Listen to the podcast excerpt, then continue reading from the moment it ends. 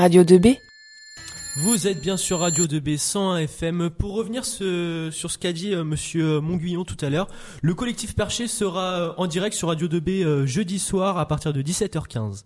Alors tout de suite, on reçoit euh, Alissa, Wassim Mehdi, Brice Nicolas et toute leur équipe pour nous parler du changement climatique.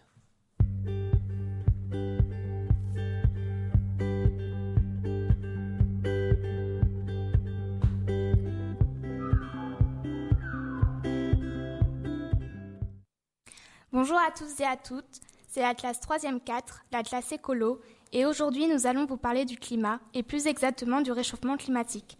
Bonjour Wassim, bonjour Mehdi, de quoi allons-nous parler d'abord? Nous allons vous présenter notre groupe avec lequel on a travaillé sur le climat. Alissa Gonsard, Doreen Bouvier et Mehdi Gamiwen. Nous nous sommes posé la question, le climat, qu'est-ce? Nous allons vous expliquer ce qu'est le climat en vous parlant de trois thèmes principaux. Le GIEC, la météo et le changement climatique. Le GIEC, c'est quoi?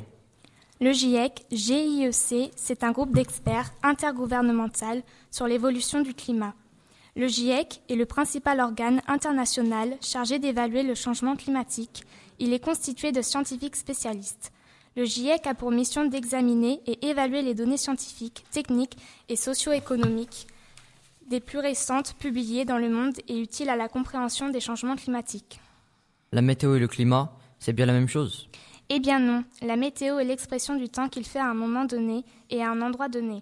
Alors que le climat désigne les valeurs moyennes des paramètres météo mesurés sur de vastes secteurs géographiques, on parle de zones climatiques et de très longues périodes, des milliers voire des millions d'années.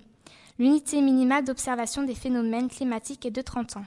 Vous dites que le climat change Oui, il se réchauffe et cela est dû à l'effet de serre. Il y a une augmentation des concentrations de gaz à effet de serre dans l'atmosphère.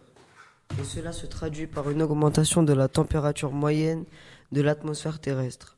Le changement climatique est donc un réchauffement de la planète et il modifie les comportements des masses d'air et provoquant ainsi des changements climatiques globaux. Le réchauffement climatique modifie les équilibres naturels. Par exemple, les océans seront fortement touchés. Cela provoque aussi l'acidification de l'eau et également des effets sur notre santé comme l'arrivée du moustique tigre en France avec les maladies qu'il transmet. Mais alors, il faut agir. Pour agir, il faudrait déjà en savoir plus sur ce fameux effet de serre. Bonjour Wassim, bonjour chers auditeurs. Nous sommes Nicolas, Lisa, Emeric et Brice. Nous allons vous parler de l'effet de serre. Dans un premier temps, nous allons vous parler des gaz à effet de serre et puis du cas particulier de l'ozone. Alors Brice, peux-tu nous expliquer ce qu'est l'effet de serre? L'effet de serre est un phénomène naturel d'absorption des rayons infrarouges par des gaz dits à effet de serre. Et c'est important? Oui, car l'effet de serre contribue à retenir certains rayons du Soleil, donc l'effet de serre est nécessaire à notre vie sur la planète Terre. Comment ça? Car sans lui, la Terre sera à environ moins 18 degrés Celsius, interdisant toute forme de vie. Je ne comprends pas. C'est simple, les cellules qui constituent notre corps sont principalement constituées d'eau, donc on gèlerait. Vous avez parlé de gaz. Mais sais-tu quels sont les principaux gaz qui constituent l'effet de serre? Mais bien sûr, les principaux gaz à effet de serre sont la vapeur d'eau, le fameux CO2, dioxyde de carbone, le méthane, le protoxyde d'azote et l'ozone. Comment ça fonctionne exactement? L'effet de serre fonctionne comme une serre ou un filtre. L'énergie du Soleil traverse l'atmosphère. Puis une partie de l'énergie est renvoyée dans l'espace. La surface de la Terre est réchauffée par la partie infrarouge de la lumière. Les gaz à effet de serre dans l'atmosphère retiennent ces rayons infrarouges et ainsi une partie de la chaleur. Et au fait, c'est quoi l'histoire du trou dans la couche d'ozone au-dessus de l'Australie? Au-dessus de l'Austra- de l'Australie, certains polluants ont détruit la couche d'ozone. L'ozone est un gaz à effet de serre, donc ici il y aurait moins de réchauffement. Le problème est que l'ozone protège aussi des UV ultraviolets qui provoquent le bronzage mais aussi des cancers de la peau et c'est pour cela que c'est un problème. Ce problème n'a pas de rapport avec le réchauffement climatique car il est lié aux UV et non aux rayons infrarouges. Merci Nicolas et Brice pour vos réponses. Nous en savons maintenant un peu plus sur l'effet de serre. Au revoir et merci de votre écoute. Je me demande pourquoi on dit que l'homme peut agir.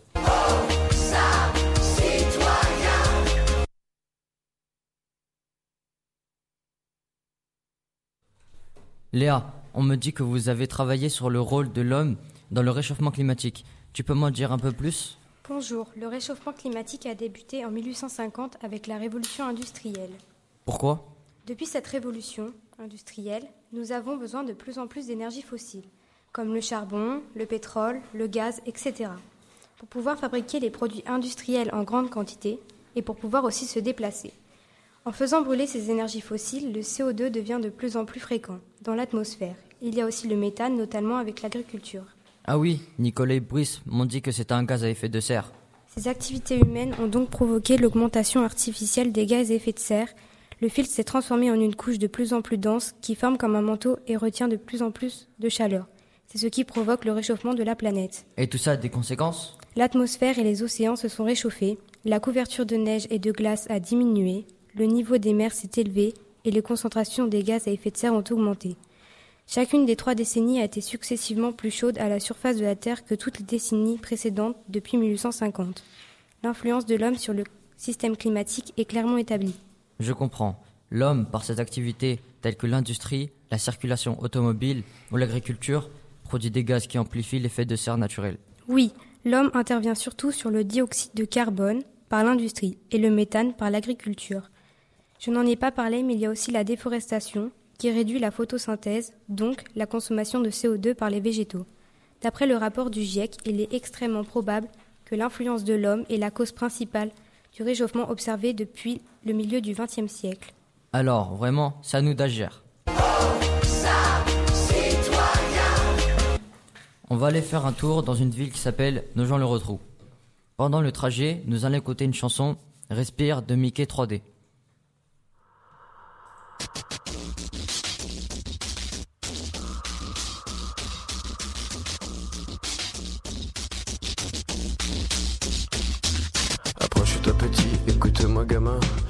Te raconter l'histoire de l'être humain. Au début, y avait rien, au début c'était bien. La nature avançait, y avait pas de chemin. Puis l'homme a débarqué avec ses gros souliers. Des coups de pied dans la gueule pour se faire respecter. Des routes à sens unique qu'il s'est mis à tracer. Les flèches dans la plaine se sont multipliées.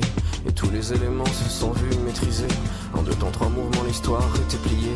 C'est pas demain la veille qu'on fera marche arrière. On a même commencé à polluer les... Nous accueillons maintenant Enzo et Tom. Bonjour à vous. Bonjour. Bonjour. Pouvez-vous nous dire sur quoi vous avez travaillé? Nous avons travaillé sur le thème des changements climatiques à nos gens le retrou. Ah oui, et alors, que vont apporter les changements climatiques ici, à nos gens le retrou Les changements climatiques apportent de nombreuses modifications. De quelle sorte? D'abord, on a observé une hausse des températures très légère dans le centre Val-de-Loire. Tu peux nous en dire un peu plus? D'après le site Météo France sur le climat, la température a augmenté de 0,3 degrés par décennie, depuis 1959 jusqu'à 2009, c'est-à-dire de 1,5 degrés Celsius. Et depuis, la- depuis 2009, la moyenne de température a augmenté de 1,5 degrés. Toute l'année?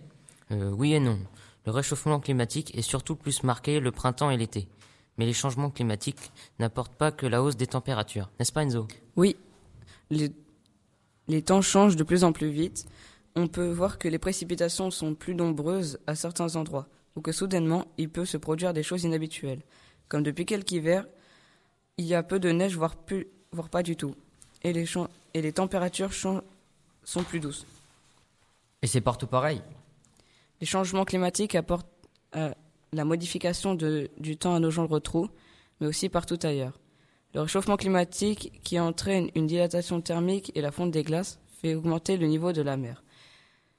Et on peut déjà observer que l'océan gagne sur la Terre, mais on sait que la mer n'arrivera pas à jamais n'arrivera pas à Nogent-le-Rotrou, car l'altitude minimum de Nogent-le-Rotrou est 97 mètres, c'est beaucoup plus faible que les hausses prévues, à environ 1 mètre d'ici 2100. Merci de nous avoir écoutés, c'était Enzo et Tom. Alors moi je dis,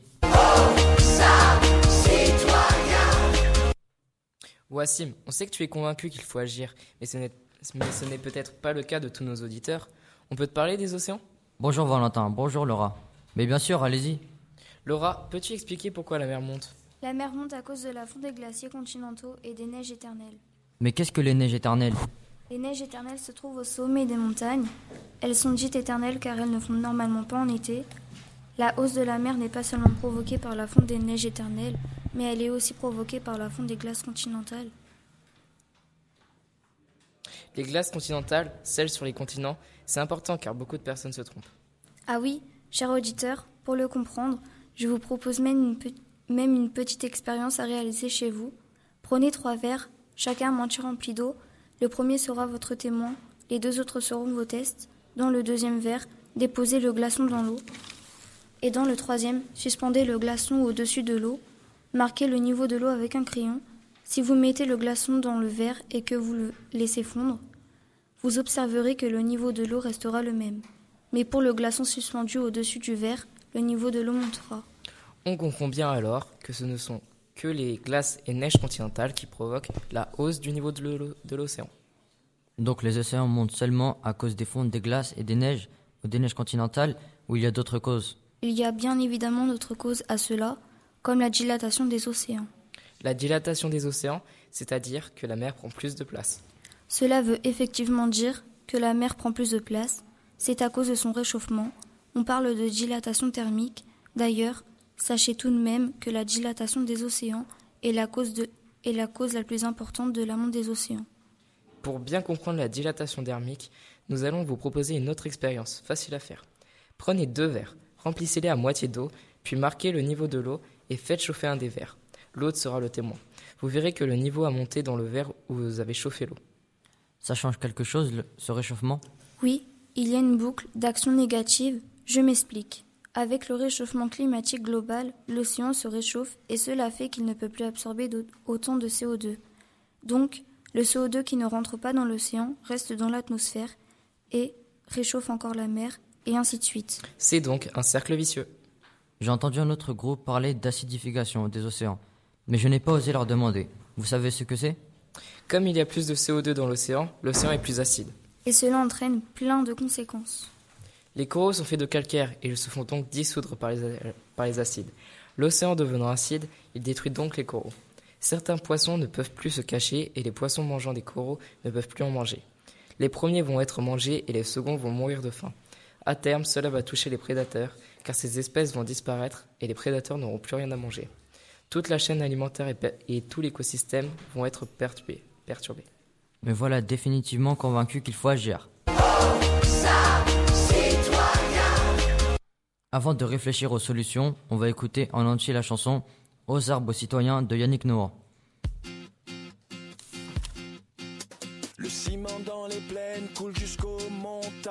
Poison dans les fontaines, dans nos campagnes, de cyclone en rafale, notre histoire prend l'eau, reste notre idéal, faire les beaux.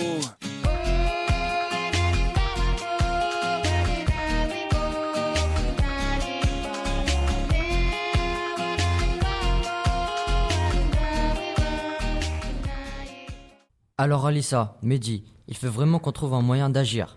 J'ai rencontré Loïs, Esteban, Joris, Ilona et Robin, et ils m'ont donné des actions contre le réchauffement climatique. Et comment fait-on pour lutter simplement contre ce réchauffement climatique? Dans un premier temps, à la maison, nous pouvons faire le tri des déchets et le compostage. Par exemple, pour les poubelles, c'est simple. Ah oui, je sais. Le plastique et le carton, sac jaune. Le verre, dans, dans le bac vert. Les déchets ménagers, dans la grande poubelle. Oui, c'est ça. Les consignes peuvent varier par endroit. Si on a un doute, il suffit d'aller sur le site internet du Sictome de nos gens retrou. Il y a la déchetterie aussi. Oui, pour les encombrants, les huiles ou encore les déchets verts si on n'a pas de composteur. Mais il n'y a pas que les déchets. On peut aussi avoir d'autres gestes comme installer des énergies renouvelables comme des panneaux solaires. Mais si on habite dans un appartement eh bien, tu peux par exemple baisser le chauffage d'un degré Celsius car le chauffage, surtout au gaz, participe à l'augmentation des gaz à effet de serre. Tu peux aussi mettre des végétaux sur ton balcon, ce n'est pas grand-chose, mais comme ils absorbent un peu de CO2 avec la photosynthèse, ça joue un petit peu. Et c'est joli. Bon, après, nous, on est souvent au collège, on peut peut-être agir là-bas aussi. Oh, je sais, je, vais aller rencontrer Monsieur Perriot, il s'occupe du club nature du collège. Bonjour Monsieur Perriot, vous êtes responsable du club nature, puis-je vous poser quelques questions? Oui, bonjour Mehdi, bah oui, bien sûr, pas de problème. Le collège a six gouttes d'eau, pouvez-vous expliquer les, actions qui sont mises en place pour cela? Oui, alors donc le collège à six gouttes d'eau, ça fait donc la sixième année que nous sommes labellisés au niveau du département. Euh, donc chaque année, on essaye d'améliorer un petit peu par rapport au développement durable. Donc euh, les actions euh, menées au sein du collège, on a le tri du papier, le tri du papier et du carton. Euh, les agents utilisent aussi le moins possible des produits de traitement chimique. On essaye aussi de valoriser les déchets avec euh, les composteurs, euh, les poules.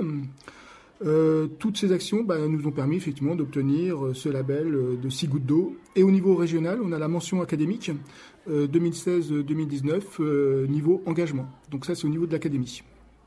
Vous animez le club nature. Si quelqu'un souhaite s'inscrire, comment fait-il?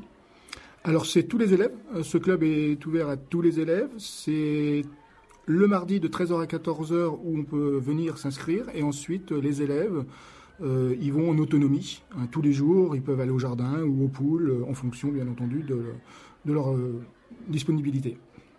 À chaque repas, les élèves trient les poubelles. Cela permet-il de réduire la quantité de déchets? Oui, bien sûr. C'est surtout, ça permet bah, de revaloriser, ça permet le recyclage aussi, de revaloriser. Par exemple, le pain. Hein, tous les jours, le pain est trié et ce pain, il est euh, redistribué à la SPA de Pervenchère. Et donc, euh, bah, voilà, permet, ça permet de revaloriser les, déchets. Puis nos poules sont nourries aussi avec les déchets alimentaires du collège. Merci. Bah, de rien, Mehdi. J'y pense. On peut aussi éteindre les écrans d'ordinateur en salle informatique pour consommer moins d'énergie. Et dans chaque salle, il y a une boîte de récupération des stylos usagés pour l'association Endem. Les stylos seront transformés et revendus. C'est du recyclage, ça limite le gaspillage de plastique. Et en plus, l'argent récolté va à l'association qui aide des enfants démunis en Afrique. Ah, il y a le recyclage du papier aussi.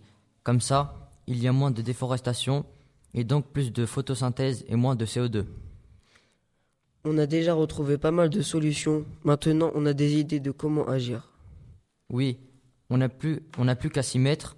Si chacun fait une petite action, ça serait déjà un peu moins de réchauffement climatique. Et peut-être que nos auditeurs aussi vont agir.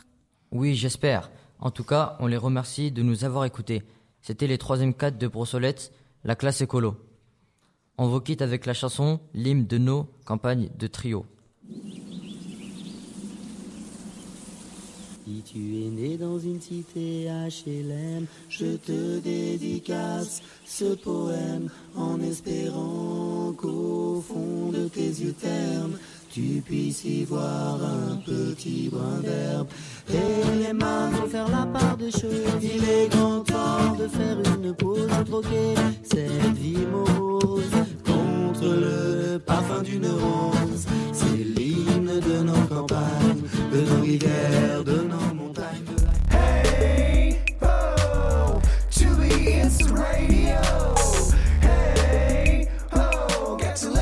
Go! it's a radio.